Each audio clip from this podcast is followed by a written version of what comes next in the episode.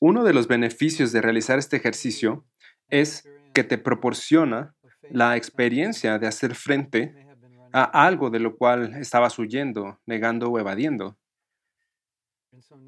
Y así ahora que lo has afrontado, que lo has aceptado, el siguiente paso es cuáles podrían ser las soluciones, qué acciones prácticas puedo tomar para enfrentarlo. Y en este paso es en el que todo mejora. De hecho, lo más importante o una de las cosas más importantes de este ejercicio es que tú tomes acciones para lidiar con lo que sea que hayas estado resistiendo, negando o evadiendo. Pasos prácticos, soluciones.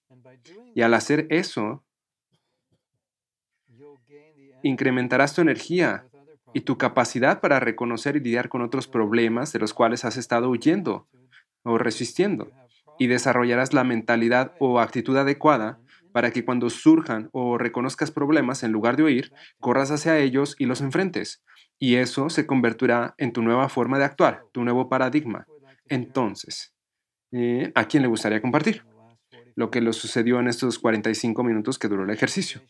Cualquier descubrimiento, comprensión, pueden compartir lo que quieran. Incluso podría ser el hecho de que de que te hiciste consciente, que lograste darte cuenta de aquello que estaba resistiendo, resistiendo. Eso es muy importante. Sí, Ok, Maharaj, yo sentía mucho miedo. Me di cuenta de que estaba sintiendo mucho miedo por una situación, pero este ejercicio me permitió tener una perspectiva más objetiva sobre ello y poder pensar en acciones prácticas para resolverlo, por lo que ahora tengo un nuevo panorama y si bien sigo sintiendo mucho miedo, eh, al mismo tiempo siento entusiasmo por ello.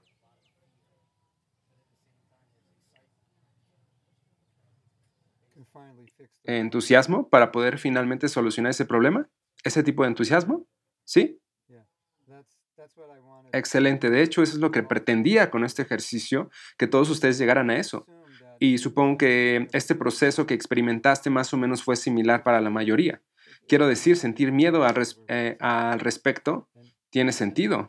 Y es por eso que nos hemos estado resistiendo. De hecho, una definición de miedo indica que este es la creencia sobre la propia incapacidad para hacer frente a una situación. Así que basándonos en esa definición, huimos de algo por la angustia que nos provoca el creernos incapaces de hacerle frente, o porque estoy anticipando el dolor que representará hacerle frente y por eso tengo miedo. Y con este ejercicio, lo valioso es que podemos darnos cuenta de lo bien que se siente hacerle frente a algo y eso provoca que entiendas que puedes hacer lo mismo con todo lo demás y que ya no tienes por qué andar huyendo de los problemas. ¿Sí? Ok. Eh, Maharaj, a mí me pareció que logré aceptar mis problemas, mas sin embargo no, no logré encontrarle solución. ¿A qué se debe eso? Eh, ¿Te refieres a la razón por la cual no lograste encontrar solución? ¿Intentaste encontrar alguna solución? Sí, Maharaj. Ok. Quizá podría ser que hay cosas que no están dentro de tu control. Aquí lo que estamos buscando son soluciones internas, por lo que si estás buscando soluciones que implican que alguien más cambie, entonces eso no es una solución, porque tú no puedes hacer que eso suceda.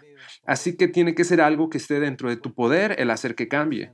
Y puede que no sea una solución completa, pero es una solución en el sentido de que ahora puedes vivir con ella, incluso si externamente no se soluciona. No es apropiado encontrar soluciones que dependan de otra persona. Quiero decir, podrías intentarlo, pero lo que aquí estamos buscando son soluciones que dependan de nosotros, de cómo podemos lidiar con esta situación. Por ejemplo, digamos que por mi propia naturaleza yo reacciono de cierta manera y eso me está causando problemas. Siendo ese el caso, tal vez no, no sea muy posible modificar esa naturaleza la cual puede estar profundamente arraigada desde nuestro nacimiento, pero aún así necesito encontrar qué es con, qué sí puedo hacer para lidiar con eso, qué puedo hacer para lidiar con eso.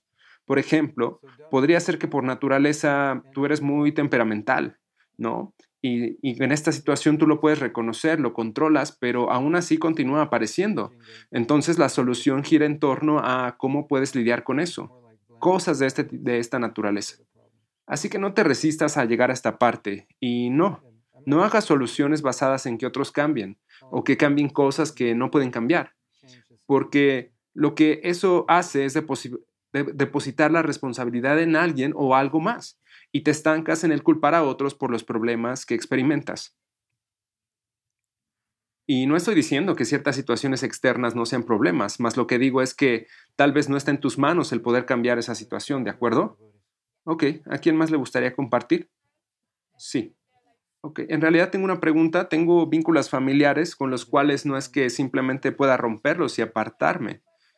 Y, en ocasiones ellos quieren que haga algo con ellos o que pase tiempo con ellos. Ellos son mayores y en ocasiones Ok, ellos quieren que pases tiempo con ellos, respétalos, son tus mayores.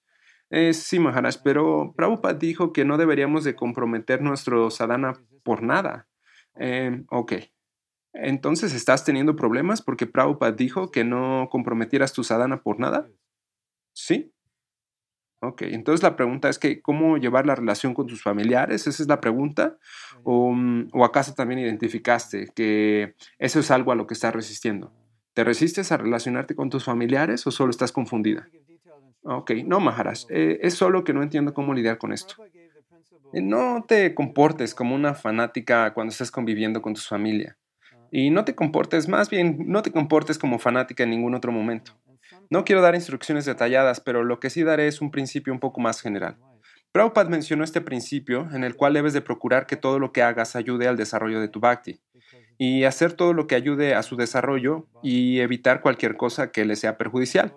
Mas en algunas ocasiones lo que parece que le ayuda puede ser perjudicial. No es algo que solo sea blanco y negro. Así que, por ejemplo, sentarte a ver una película con tus padres podría ayudarte porque entonces ellos pensarán que eres normal, se sentirán tranquilos y dejarán de molestarte. Mas si tú les dices, no, no quiero ver esas películas, todos esos actores comen carne, bueno, todo ese tipo de cosas fanáticas puede, puede, que creen más resistencia y fricción, lo que a su vez generará más tensión en la relación y eso te generará dificultades personales, que también afectarán tu práctica del bhakti, a tu conciencia de Krishna. Entonces, en algunas ocasiones hacer algo que no parece ser consciente de Krishna en el largo plazo beneficiará tu práctica y tu conciencia de Krishna. Ese es el principio que me gustaría que consideraras. Y también eso dependerá de lo que tus familiares quieran que hagas, y así tú podrás determinar qué tan lejos te puedas estirar. Orienta tus acciones de acuerdo a ese principio. ¿Esto te ayuda en algo o sigue estando confuso? Mm, creo que todavía un poquito confundido. Eh, bueno, ¿qué te parece si hablamos más tarde? Porque tal vez ya no está dentro del punto que estamos desarrollando. Y mejor al terminar la clase podemos hablar un poco más. ¿Ok? Sí. Bueno, eh, sí, Maharaj, yo me sentí extraño al tratar de encontrar soluciones internas en lugar de mi tendencia habitual a necesitar que los cambios sean externos para poder sentirme diferente. Eh, sí, sí, claro. Bueno, intentaré proporcionar un concepto más amplio, el cual se basa en mi experiencia. Regularmente cuando tenemos problemas, es porque o bien nosotros los creamos al reaccionar ante una situación de una manera inapropiada, eh, lo cual tiene mucho que ver con nuestra propia condición emocional, el estado de nuestra conciencia o el estado de nuestra percepción, el cómo vemos e interpretamos las cosas. De hecho, en algunas ocasiones doy este ejemplo, el cual es bastante simple. Digamos que entras en el templo y está repleto de gente, porque hay alguna celebración, como por ejemplo aquí en Mayapur ahora que está muy lleno. Tú estás tratando de caminar hacia algún lugar y hay personas por todos lados, todos están muy pegados y eso te resulta incómodo, por lo cual en tu mente podría surgir el siguiente pensamiento. ¡Ay, estoy harto de estos pueblerinos! Les caería bien aprender algunos modales. O tal vez este otro pensamiento. Sabes, me encantaría que no hubiera tantas personas aquí. O algo más como, ah, yo ya ni siquiera quiero ir al templo porque todos ellos están ahí y con tan solo verlos, la verdad es que me siento mal. ¿cierto? Por lo que tal vez la pregunta apropiada sería, bueno, ¿cómo puedo lidiar con eso? Y una respuesta interna sería algo como, necesito cambiar la forma en la que lo veo. Y para esto te servirá recordar que este complejo de Mayapur fue construido para atraer a millones de personas. Ahora ellos están aquí y eso te molesta? ¿Que finalmente hayan venido? Eso no está bien.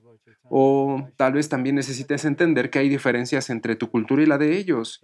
Y para reencuadrarte podrías recordar el verso del señor Chaitanya en el que él menciona que entrar en contacto con el cuerpo de un Vaishnava es la perfección del sentido del tacto. Por lo que entonces podrías pensar, bueno, entonces en realidad esto es muy bueno. Sí, es verdad que tal vez estoy apretado entre tanta gente, pero todos son devotos. Por lo que, bueno, estoy alcanzando la perfección del tacto al estar en contacto con tantos Vaishnavas, me estoy purificando. En otras palabras, lo que quiero decir es que quizá naturalmente no tiendas a verlo de esta manera, pero podrías hacerlo Considerar alguna de estas maneras u otra que se te ocurra. Y al cambiar tu visión experimentarás un cambio y ya no te causará molestia. Así que otra cosa que me gustaría que consideren es que en muchas ocasiones lograr tener ese cambio de la visión interna requiere crecimiento. Requiere que tú crezcas, que tú te hagas más para poder ser capaz de transformarlo y poder decir, mm, bueno, en realidad esto es lo que Prabhupada quería yo estoy feliz porque sé que esto lo hace feliz. Creciendo es como logramos esto. No nos movemos de la postura en la cual nos sentimos felices cuando algo es cómodo para nosotros. Algo como eso. Entonces, otro ejemplo sería, digamos que tú deseas lograr algo y sientes que tienes la capacidad, pero aún así no está pasando, no estás teniendo éxito, por lo cual necesitas de ser capaz de mirarte y decir, ¿sabes? necesito crecer. Solo así podré alcanzar el éxito. Porque, sabes, el éxito no solo se logra por tener habilidades materiales. Tal vez lo que te hace falta es crecer en el aspecto de ser más tolerante o tener más fe en ti mismo, porque ahora has estado lleno de dudas. O tal vez necesitas ser un mejor líder, mejorar tus capacidades y no huir de ese papel. Algo tiene que crecer dentro de ti para poder hacer que ese éxito suceda. Y eso siempre es cierto. Y lo es mucho más cuando no estamos eh, llegando a los resultados que esperamos. Tal vez lo que te hace falta es aprender a tratar mejor a las personas o aprender a inspirarlas porque hasta ahora tal vez no lo has logrado. De hecho, recientemente yo estaba leyendo un libro sobre gestión empresarial y algo de lo que leí me hizo eco con algo que mencionó Prabhupada. El libro decía, muchas veces los líderes, directores o supervisores culpan a la gente a su cargo por no tomar mayor responsabilidad o, no estar entusiasmados. Pero en realidad eso es una falla del líder. Él es el que no ha logrado entusiasmarlos. O tal vez es que no confía en el equipo o que tiene la creencia de que ellos aún no tienen la habilidad necesaria. Y en el caso de ISKCON, en sus inicios hubo devotos que encontraron que predicar en Bengala era complicado. Y Tamal Krishna Maharaj le dijo a Prabhupada, sabes, lo que pasa es que la gente no está interesada.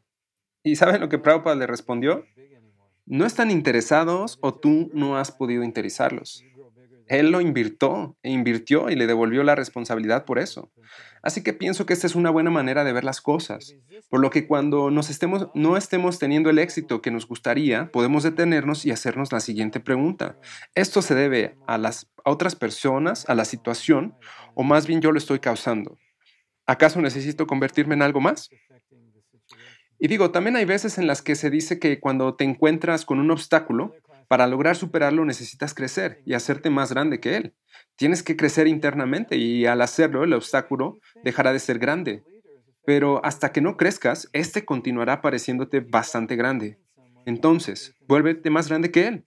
Ese es un principio importante. Y Creo que la razón por la cual experimentamos resistencia a reconocer que las soluciones a los problemas están dentro de nosotros, en lugar de que estén afuera, eh, que es porque nos damos cuenta que al reconocerlo ya no tendremos excusas y tendremos que hacer un esfuerzo para poder crecer. Y ya no podré decir, no, no, no, yo estoy bien, yo ya he crecido, todo va bien. El problema son los otros. De hecho, eh, creo que yo en otra clase estuve hablando de esta increíble investigación en la cual se demostró que la forma en la que piensan los líderes de una organización afecta la forma en la que piensan las personas que laboran en ella. Por lo que si tú como líder no confías en la capacidad de los demás, ellos en respuesta tampoco confiarán en sí mismos, debido a la forma en la que tú estás pensando. Y cuando eso sucede, tú podrías comenzar a decir, ay, estoy harto de esta gente, son todos inútiles, ellos nunca pueden hacer nada bien. Esa es la manera en la que podrías estar pensando. Y ese pensamiento hace que ellos se sientan inútiles y que hagan las cosas mal. ¿No es asombroso? Así que si nosotros estamos pensando así, necesitamos transformarlo y comenzar a pensar qué es lo que necesito aprender, en qué áreas necesito crecer para mejorar esta situación. De hecho, en nuestro taller del perdón, esto lo llevamos aún más lejos y nos cuestionamos, ¿qué es lo que yo hice para atraer a esta persona que me hizo daño? Porque cada daño viene acompañado por una lección, ¿cierto? Entonces, ¿qué es lo que hice yo para atraer esta situación? ¿Qué lección necesitaba aprender para que Krishna enviara a alguien a desestabilizar mi vida? ¿Acaso necesitaba aprender a ser tolerante, a aprender a perdonar? ¿O tal vez necesitaba aprender a tratar mejor a las personas? Digo, lo que sea, todo esto está ahí. Todas estas son cosas que necesitamos comenzar a considerar y pensarlas en términos de lecciones que necesitábamos para tener un crecimiento interno. Y muchas de las veces nos resistimos porque no queremos hacer el esfuerzo para crecer lo suficiente, porque subconscientemente podemos estar pensando que para crecer vamos a tener que cambiar. Y creo que para la mayoría de nosotros el concepto que tenemos del cambio es que es algo sumamente doloroso. Mm, doloroso cuando se trata de que nosotros cambiemos, obviamente, pero no pensamos lo mismo cuando se trata de que otros sean los que cambien, porque regularmente queremos que los otros sean los que cambien y que sean como nosotros queremos. Pero cuando se trata de que nosotros seamos los que cambiemos, tendremos a experimentar mucha resistencia. Por lo que creo que mucha de la resistencia gira en torno a la idea de que será muy difícil elevarnos y ser las personas que necesitamos ser para hacernos cargo de nuestros problemas. Por lo que nos resulta mucho más difícil decir, más bien, nos resulta mucho más fácil decir, no, no, no, yo no puedo cambiar. Y saben, esa forma de pensar es la que mantiene la resistencia. Y casi todo el mundo hace eso. Y eso me parece muy interesante porque pienso que Prabhupada, a través de su presencia y su enseñanza, siempre nos instó a mejorar, a cambiar.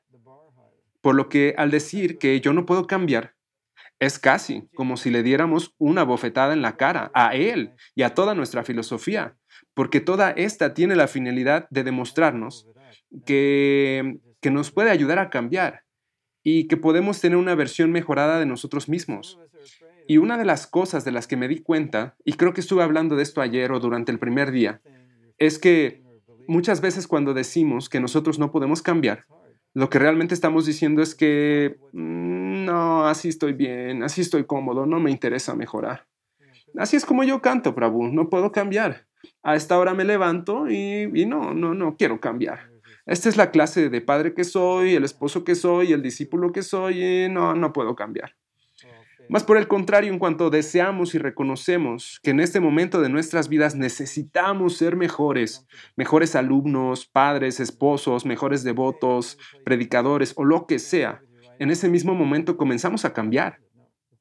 Y luego es posible descubrir que en realidad podemos cambiar más de lo que creemos, si tan solo colocamos nuestra barra a una altura mayor. Al menos yo he encontrado que eso me sucede a mí. Y en otras ocasiones puede que necesitemos que la vida nos empuje, que nos golpee, que nos maltrate, antes de poder reconocer que no, que ya no queremos estar ahí abajo, que queremos subir. Y ahora sí, entonces contamos con el impulso necesario para movernos y levantarnos. Y también es importante reconocer que algunos de nosotros tenemos miedo a subir, porque hacerlo no es nada cómodo, porque tienes que cambiar algo, tu forma de pensar, tus creencias o la forma en la que haces las cosas, y eso es complicado. Y por lo tanto, eso es parte de todo aquello que está generando y manteniendo nuestra resistencia. ¿No es así? Porque siempre que nos encontramos resistiendo a algo es porque sabemos que tendremos que hacer algo diferente y sentimos ese miedo a no poder lograrlo o que será demasiado difícil y que aunque lo intente, pues yo fracasaré. Y, sabe, y pues claro, todo esto es incómodo. Se siente como si, como si nos pusiéramos los zapatos al revés, ¿no les parece? O como, no sé, digamos que alguien te invita a jugar tenis y te indica, bueno, bueno, vamos a jugar, pero no puedes utilizar tu mano derecha. Necesitas jugar con la izquierda y tú le dices, oye, pero yo soy, yo soy diestro. Y él te responde, eso no importa, tú solo usa la izquierda. Y obviamente eso es incómodo así como lo es, pues, intentar tomar notas con la mano izquierda si tú fueras diestro. ¿Esto se entiende? ¿Sí? Ok, sí. Bueno, Maharaj, en la conversación que yo tuve con mi compañero, encontramos que ambos tenemos problemas similares. Él ha querido aprender inglés y yo he querido aprender a tocar el armonio, pero no lo hacemos porque mm, no nos sentimos lo suficientemente motivados. Y también nos surgió una pregunta, eh, que si al elevar nosotros nuestra barra, no se contrapone con esta idea de la instrucción de que nos sintamos satisfechos en la manera en la que nos encontremos. Ah, ok, entonces lo que estás preguntando creo que fue algo que tocamos brevemente antes, pero hablaré más al respecto porque es una buena pregunta. ¿Cómo lograr el equilibrio entre elevar nuestra barra y a la vez sentirnos satisfechos? Eh, sí, sí, sí, Maharaj. Y de hecho otra cosa que descubrimos es que nosotros pues, realmente podemos vivir normalmente sin necesidad de aprender inglés o armonio. ok, bueno, ¿saben? Eh, de hecho, creo que tal vez eso podría ser más como una manifestación de la modalidad de la ignorancia, porque como Prabhupada dijo, hay dos tipos de personas que se sienten autosatisfechas, el paramahamsa y el borracho. Me parece que fue algo así lo que dijo. Eh, eh, ¿Tú alguna vez escuchaste a Prabhupada diciendo esto? ¿Algo sobre el paramahamsa y el borracho? Ok, bueno. La idea es que no es conveniente sentirnos satisfechos en la modalidad de la ignorancia. Y esto me parece curioso porque Krishna describe en el Bhagavad Gita que en cualquiera de las tres modalidades se puede sentir una sensación de felicidad, mas no todas son convenientes, porque el, objetivo es al menos posicionarnos en la felicidad que se percibe en la modalidad de la bondad, en Sattva Porque la felicidad que se experimenta en la modalidad de la ignorancia es como, bueno, sí, lo que sea. ¿Quieres hacer esto? Eh, no sé, lo que sea. No, no creo, así estoy bien. Esa es la modalidad de la ignorancia. Eso está maguna. Sí, lo que sea está bien. Ustedes han escuchado la historia que Prabhupada contó sobre un rey que se decidió a apoyar a todos los perezosos que habitaban en su reino. Lo que el rey hizo fue que encontró los lugares en donde vivían, en donde se reunían o se alimentaban estas personas perezosas e incendió esos lugares, los puso en llamas y todos los que se encontraban ahí salieron huyendo, excepto un par de hombres, los cuales pues eran demasiado perezosos como para levantarse, a pesar de que hubiera un incendio. Y lo gracioso es que uno de los hombres le dijo al otro, oye, eh, esta vez este fuego ya está empezando a quemarme la espalda. A lo que el otro hombre le respondió, sí, ya sé, pero, pero tú no le hagas caso, tú solo date la vuelta y así ya no te quemará la espalda, solo sentirás un poco de calor en el estómago.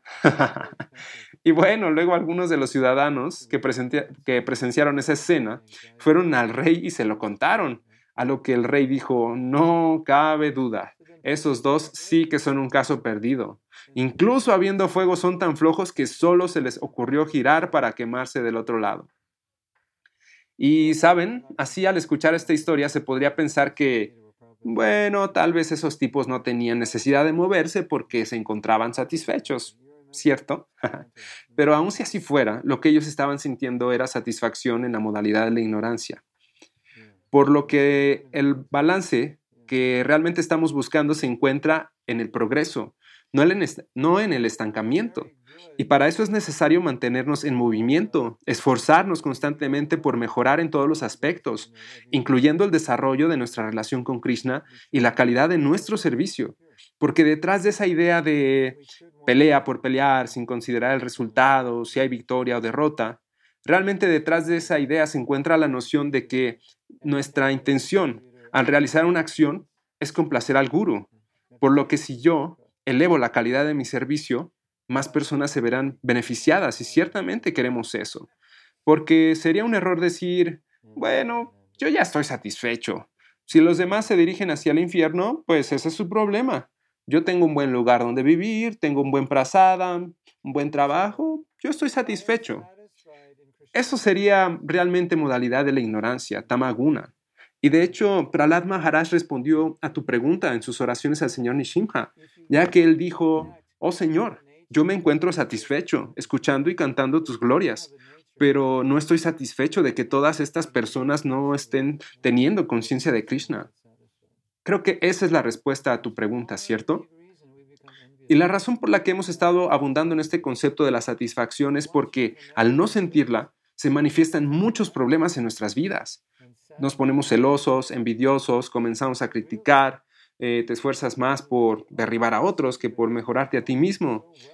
Y al vivir así, ciertamente no te será posible sentirte bien, aunque estés realizando mucho servicio, porque la verdadera satisfacción se experimenta viviendo y actuando en la modalidad de la bondad, en Sato Aguna. Y digo, también hay otra cosa. Prabhupada mencionó este concepto de mm, ansiedad trascendental, en la cual te sientes ansioso por mejorar y por servir más. Y de hecho creo que hay una historia graciosa al respecto. Me parece que los devotos de Toronto querían adquirir un templo, se lo mostraron a Prabhupada y a él le gustó. Sin embargo, el inmueble tenía un costo bastante elevado, por lo que le preguntaron a Prabhupada qué debían de hacer. Y Prabhupada dijo, no queremos adquirir ansiedades, es mucho dinero. Después, lo único que estarán pensando serán cómo conseguir dinero y eso no es nuestro negocio. Sin embargo, más tarde Prabhupada mandó llamar a uno de los devotos, estuvieron hablando sobre el costo y Prabhupada indicó que el BBT aportaría la mayor parte para realizar la adquisición. Solo necesitaba que los devotos de Toronto se hicieran cargo de conseguir lo que les hacía falta. A lo cual el presidente del templo dijo, bueno, Prabhupada, es que la verdad es que es mucho dinero y no queremos adquirir ansiedades. Él solo repitió lo que Prabhupada había dicho antes. Y Prabhupada le respondió algo como, la ansiedad es necesaria, tiene que haber ansiedad. Bueno, realmente yo olvidé exactamente lo que dijo. ¿Alguien lo recuerda? Fue en Toronto. Fue algo así como ansiedad por Krishna, ah, como que la ansiedad es necesaria, algo por el estilo. Por lo que para nosotros es muy bueno si logramos ver nuestra vida como una obra en proceso y así cada día hacer algo por mejorarla. Eso sería muy bueno. Y en realidad deberíamos de creer eso porque nuestra meta es volvernos puros y esparcir la conciencia de Krishna a cada pueblo, cada aldea, a cada persona. O como Sri Swami dice, también a cada computadora, ¿no? Cada pueblo, cada aldea, cada computadora o dispositivo móvil. Parece que tendremos que cambiar el eslogan. Digo, porque tendremos que incluir el iPad, el Android y cualquier cosa que surja en el futuro, ¿cierto?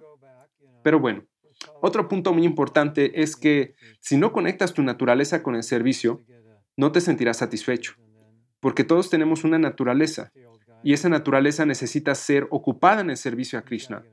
De hecho, esa es una de las grandes razones por las que no nos sentimos satisfechos, y en realidad es por eso que nos sentimos envidiosos de los demás, y se manifiesta todo esto desde la crítica y los celos. Porque una vez que en realidad conectas con tu naturaleza y la aplicas en el servicio que te inspira, eso hace que profundamente te sientas satisfecho, porque estás bien situado en tu Dharma. De hecho, tengo una historia graciosa al respecto, aunque, bueno, tal vez pensándolo bien, no, no creo que no es graciosa. En realidad es triste. Es interesante, pero, pero es triste. Probablemente si yo no hubiera sido devoto, creo que habría permanecido en la universidad y después hubiera conseguido un trabajo como profesor, quizás de filosofía, psicología, algo donde me pagaran por pensar, por especular, por teorizar. Y en aquellos días, si tú eras profesor, podías conseguir una plaza permanente como profesor titular, lo cual significaba que una vez que estabas dentro y lograbas esa posición, te podías dedicar a cualquier cosa en ese ámbito. Y algo así es como me veo a mí mismo en retrospectiva porque en realidad me gusta enseñar y usar mi cerebro de forma creativa. Eh, sin embargo, como les mencioné el otro día, yo fui un UDO, un desertor universitario, ya que en cuanto conocí a la conciencia de Krishna, leí el Bhagavad Gita y después de seis semanas decidí que quería volverme un desertor universitario y más bien volverme alguien que dejaba todo y se mudaba a vivir el templo. Así que bueno, yo lo hice y durante muchos años estuve predicando y viviendo de forma sencilla. Me casé, vivíamos y comíamos en los templos sin, sin tantas preocupaciones. Mas después de algún tiempo, mi esposa me recordó que su deseo era formar una familia y que para eso íbamos a requerir dinero, una casa, un auto y así sucesivamente, por lo que comenzamos un negocio. Y bueno, para los que abandonan la universidad o que no tienen este perfil de baixas, de comerciantes, lo que significa iniciar un negocio es simplemente encontrar algo para vender y venderlo, básicamente. Porque de otra manera la, opción sería retomar la universidad, dedicarte a ello dos, tres, cuatro años y así obtener tu título universitario. Mas en realidad, ¿qué es lo que puede aspirar una persona adulta que, no sé, a sus 50 años obtiene su título universitario? Tal vez si fuera un doctorado podría ser que te contraten, pero pues para entonces se requeriría más tiempo y ya tendrías como 55 años. Así que, bueno, a menos que tengas este perfil de baixa, comerciante o tengas mucho talento en algo, no te será tan sencillo generar un buen ingreso dedicándote al comercio o poniendo a trabajar tu talento. Y ese era mi caso. Yo tenía más este perfil de brahmana. Y veía que muchos otros de mis hermanos espirituales, devotos que también tenían este perfil de brahmanas, estaban vendiendo algo en algún lugar. Algunos vendían juguetes, otros ropa, joyas, pinturas, lo que sea. Cualquier cosa que pudieran producir y vender o conseguir y vender, básicamente. Algunos vendían algo más complicado, como computadoras, bienes raíces, seguros. Y, y, digo, regularmente así es. A menos que tengas alguna habilidad muy desarrollada o mucho talento, la mayoría de las veces simplemente encuentras algo para vender y lo haces. O la otra opción es que ocupas tu talento y trabajas muchas horas desarrollándolo no sé, digamos, diseñando software, páginas web, cualquier cosa. Y bueno, yo les cuento esto porque tuve una interesante experiencia, la cual me parece que fue muy reveladora, porque ayuda a demostrar la importancia de situarse apropiadamente en el propio Dharma. Yo asistí a la celebración de, Vasa, de Vyasa Puya de Tamal Krishna Maharaj y en ese momento él estaba realizando estudios en la Universidad de SMU de Texas, una universidad que anteriormente fue cristiana, Universidad mm, Metodista del Sur, me parece. Y si no, y saben, no recuerdo cómo los llaman, a estas personas que cuando estás realizando estudios te asesoran en el proceso. Me parece que son así, consejeros, asesores, algo por el estilo.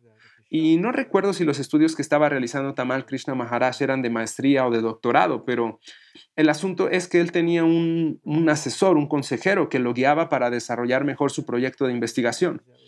Y Tamal Krishna Maharaj tenía esta naturaleza para el desarrollo de las relaciones, por lo que se hizo muy cercano a su asesor. Y lo apreciaba mucho porque él era un verdadero académico. Así que eh, el día de su viaje a Puya, él lo invitó y estuvo constantemente a su lado, más se veía un poco incómodo, algo como avergonzado porque su consejero era su superior y en la celebración los devotos pues lo estaban glorificando a él. Y él tenía que explicarle a su asesor, bueno, sabes, es que yo soy su guru y ellos dicen todas estas cosas, aunque en realidad no sean verdad. y bueno, luego alguien tuvo la idea de solicitarle al asesor que le dedicara unas palabras a Tamal Krishna Maharaj y, él aceptó y habló de, bueno, de todos los retos que estaban teniendo al desarrollar la investigación y cómo le parecía curioso que aunque pues él conocía la posición de Tamal Krishna como guru en ISKCON, pues aún así él tenía que corregirlo. Por lo que cuando él estaba hablando yo noté una cosa. No sé si alguna vez ustedes lo hayan notado, pero hay personas que realmente aman su trabajo. Y el asesor de Tamal Krishna amaba su trabajo. Ya saben, leer, investigar, teorizar. El conocimiento le fascinaba. Él podría pasar sus próximos trillones de vidas leyendo libros, dando conferencias, escribiendo, enseñando y nunca se cansaría de ello. ¿Han notado algo así? Por ejemplo, no sé, te encuentras con una persona que se dedica a la investigación y él se la pasa hablando de ella y a ti te parece todo aburrido, pero él está completamente absorto e inspirado hablando de ello.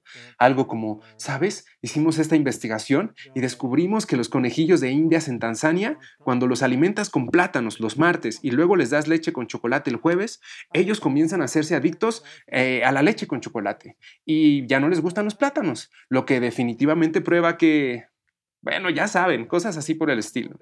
De hecho, creo que hay un chiste que se cuenta en el que se menciona que unos investigadores diseñaron un experimento en el cual trabajaron con monos y ratas y los metieron en diferentes jaulas y luego electrificaron unas zonas de esas jaulas, por lo que los monos y las ratas se movían y se colocaban en otra zona de las jaulas. Y bueno, los investigadores eran profesores de Harvard y ellos estaban intentando demostrar eso mismo, que si en cierta zona de la jaula los animales recibían una descarga eléctrica, ellos se irían y buscarían otra zona dentro de la jaula. Y un día, por accidente, uno de los profesores de Harvard tocó la parte de la jaula que estaba electrificada y al recibir la descarga su mano no podía soltarse de ella. Y viendo esto, su compañero corrió para apoyarlo y al tocarlo para jalarlo, él también recibió la descarga y ambos se desmayaron. Lo cual definitivamente prueba que los monos y las ratas son mucho más inteligentes, ¿verdad? Que dos profesores de Harvard. bueno, es un pequeño chiste. Pero bueno, de lo que estamos hablando es que hay, hay personas que en realidad disfrutan su trabajo. Y yo estaba mencionando que Eh, he reconocido eso en algunos profesores, en, no sé, en investigadores que al hablarte sobre su trabajo, todo les parece tan fascinante y te cuentan de su experimento, de cómo las ratas les dieron chocolate los jueves, plátanos los lunes y les sonaron unas campanas los miércoles y bueno, ellos respondieron de tal manera y por eso ellos pudieron concluir que esto y aquello y que esto se relaciona, se relaciona con la forma en que la gente se organiza y los hábitos alimenticios etcétera, etcétera, cosas por el estilo. Así que durante la vía Sapuya, yo logré ver que esa era la situación de ese asesor, que ese hombre estaba perfectamente ubicado en su Dharma y Krishna me mostró, y yo sentí eso muy profundamente, que materialmente ese hombre era feliz, que él estaba satisfecho. Y me di cuenta que en el aspecto material, cuando estás conectado con tu Dharma, ese es el mayor nivel de felicidad material al que puedes aspirar. Eh, bueno, tal vez solo será superado por la experiencia de tener hijos, porque bueno, ya saben, esto es algo con lo que se asocia mucha satisfacción material. Por lo cual, si tú logras conectarte con tu Dharma, te podrás sentir muy feliz, ¿cierto?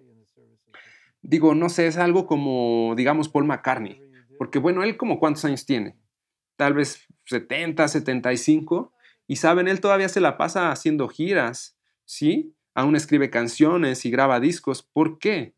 porque simplemente no puede detenerse, esa es su naturaleza. Si tú le dijeras a Paul McCartney, sabes, ya relájate, tienes mucho dinero, descansa, siéntate en casa, no toques la guitarra, no cantes, no escribas más canciones. Eso le sería imposible, porque las canciones simplemente llegan a él. De hecho, yo también tuve ese problema, por lo que tuve que renunciar a escribir canciones, porque yo me estaba volviendo loco. Todo el tiempo la pasaba escribiendo canciones, porque simplemente me llegaban y por eso no podía hacer cosas que se suponía que yo tenía que hacer. Y pues mi negocio se estaba cayendo a pedazos, porque yo me la pasaba escribiendo canciones y grabándolas en lugar de trabajar en mi negocio. Y bueno, no es que yo estuviera buscando escribir canciones, simplemente se me ocurrían, porque es, eso es parte de mi naturaleza y cada uno tiene su naturaleza. Y bueno, fue así como me di cuenta que muchos de los devotos que estaban presentes en esa celebración de Vyasa Puya se encontraban vendiendo algo en algún lugar ya fueran seguros, pinturas, esto y aquello, pero fuera lo que fuera, la realidad es que se encontraban completamente fuera de su Dharma, por lo que no se sentían felices y satisfechos. Y ese profesor sí estaba bien ubicado, por lo cual era más feliz, porque él sí estaba conectado con su naturaleza, con su Dharma. Y es verdad que los devotos eran más felices que ese profesor cuando se trataba de comer prasada y bailar en el kirtan, pero cuando todo eso terminaba, el profesor era más feliz que la mayoría de ellos sí o sí.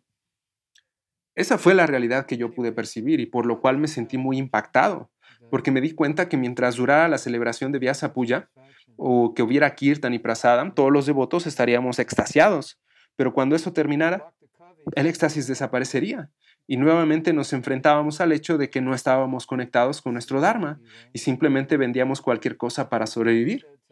Y en realidad creo que si yo estuviera bien situado en mi Dharma, seguramente yo sería un profesor, tal vez enseñando a miles de estudiantes, ¿cierto? Y eso me golpeó muy fuerte. Y desde ese momento me di cuenta de que eso era algo que muchos, muchos devotos estaban experimentando. Esa falta de satisfacción. A pesar de que estuvieran cantando buenas rondas, bailando en el kirtan o comiendo un montón de prasada. Porque cuando no estamos conectados con nuestro Dharma y bien ubicados en nuestro ashram, nos sentimos insatisfechos porque estamos en el lugar equivocado, intentando hacer algo que no nos corresponde, porque no es parte de nuestra naturaleza. Y aún sabiéndolo, nos esforzamos por negarlo, por fingir que no, que no es así, que estamos bien, que todo va bien. Y no, así nunca te sentirás bien. Es mejor aceptar el ashram correcto, reconocer nuestra naturaleza, aceptar nuestro dharma y trabajar en ello, en aquello para lo que Krishna nos ha diseñado. Y haciendo eso, seguramente te sentirás mucho feliz mucho más feliz y estarás satisfecho. ¿Eso tiene sentido? Digo, lo que estoy diciendo es que la mayoría de las veces estamos anhelando y buscando satisfacción, más si el lugar en el que lo estamos buscando está desvinculado de nuestra naturaleza y de nuestro Dharma, por más lectura y canto que hagamos, si estamos mal ubicados en nuestro Varna y nuestro Ashram, eso no funcionará, porque la satisfacción también necesita de un componente material. Y para experimentarla en su totalidad necesitamos la suma de lo espiritual y lo material, ¿sí? Ok. Oh, Maharaj, pero me parece que Krishna dice en el Bhagavad Gita Sarma Dharma Parityaya. bueno, parece que aquí está el abogado del diablo. Sí, sí, ya sé. Bueno, creo que a esto sería Mahatma dice Sarva Shakti. Vincula toda tu energía y capacidades en el servicio a Krishna. Sarva Shakti Parityaya. Lo que sea que hagas, hazlo para Krishna, ¿sí? ok. Eh, Maharaj, yo estaba pensando que este Sarva Dharma en realidad es algo muy elevado. Y si alguien está listo para actuar en ese nivel, pues está bien, que lo haga. Sí, sí, cierto, tienes razón, pero aún así podemos ver cómo funciona esto. Si ponemos atención a las acciones que realizan los devotos más avanzados, porque aunque tú te entregues por completo al servicio, eh, actuarás de acuerdo a tu naturaleza. Digamos alguien como Radha Natswami, ¿cierto? Yo no lo puedo imaginar fungiendo como administrador de grandes proyectos como lo hace Gopal Krishna Maharaj, porque ambos tienen naturalezas diferentes, ¿cierto? Digo, él está completamente entregado al servicio, pero debido a su naturaleza, naturalmente actúa y sirve de cierta manera. O no sé, ¿acaso podrían imaginar a Satswarupa Maharaj haciéndose cargo de una zona de 20, 30 templos? No, porque él tiene su propia naturaleza. Él es un escritor. Por lo que hacerse cargo de una zona así podría ser muy difícil para él, porque esa no es su naturaleza. Así que, aunque estés completamente entregado al servicio, naturalmente trabajarás de acuerdo a tu naturaleza, porque así es como eres y no puedes evitarlo, ¿cierto? Bueno, en algunas ocasiones o por algún tiempo tal vez puedas evitarlo, pero en algún momento tu naturaleza se impondrá.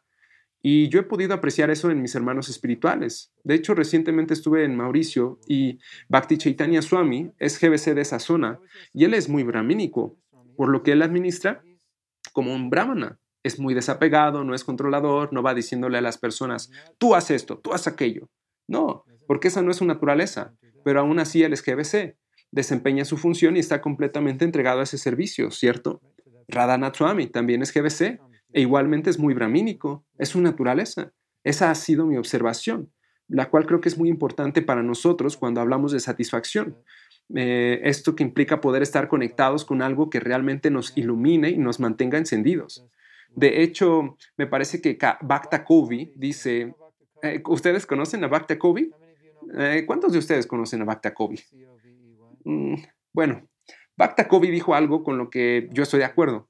Y no sé si yo me di cuenta de esto gracias a él o él se dio cuenta de ello gracias a mí o ambos lo encontramos al mismo tiempo, pero algo muy, muy importante es que nuestra motivación no puede venir permanentemente de otras personas, tiene que venir de nuestro interior.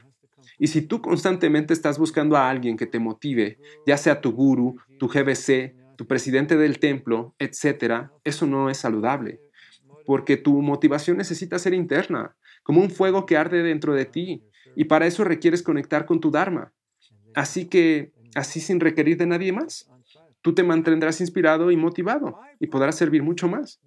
Y saben, de hecho yo tengo ese problema, yo trabajo demasiado duro, me gusta tanto lo que hago que en ocasiones necesitan frenarme, porque a veces mi vida se torna una locura, tengo tantas cosas que hacer, no tengo suficiente, suficiente tiempo para todo, me acuesto tarde y sin buscarlo me levanto temprano, porque si no me levanto temprano no tendré suficiente tiempo para terminar algo que he estado escribiendo. Y Krishna me ayuda, Él me despierta, eso me pasa todo el tiempo. ¿Ustedes han tenido esa experiencia? O tal vez también la experiencia opuesta, ¿cierto? Así que este es un punto muy importante. Todos necesitamos encontrar y conectarnos con aquello que nos ilumina. Encuentra cuál es ese servicio que te ilumina y dedícate a ello. ¿Sí? Bien. Ok, entonces, mm, el día de mañana podemos seguir compartiendo. Sin embargo, mañana es nuestro último día, por lo que me gustaría que compartieran un poco más sobre los entendimientos que lograron al realizar este ejercicio y también me gustaría animarlos a que si al realizar este ejercicio tú encontraste algo que te resulte muy valioso, que lo escribas, porque regularmente tendemos a olvidarlo, olvidarlo, ¿sí? Bueno, ok. Si alguien tiene alguna pregunta, me quedaré un poco más de tiempo, por si gustan hacerla. Yo les agradezco mucho por venir este día. Espero que hoy hayan podido encontrar algo que pueda ser de utilidad para su vida.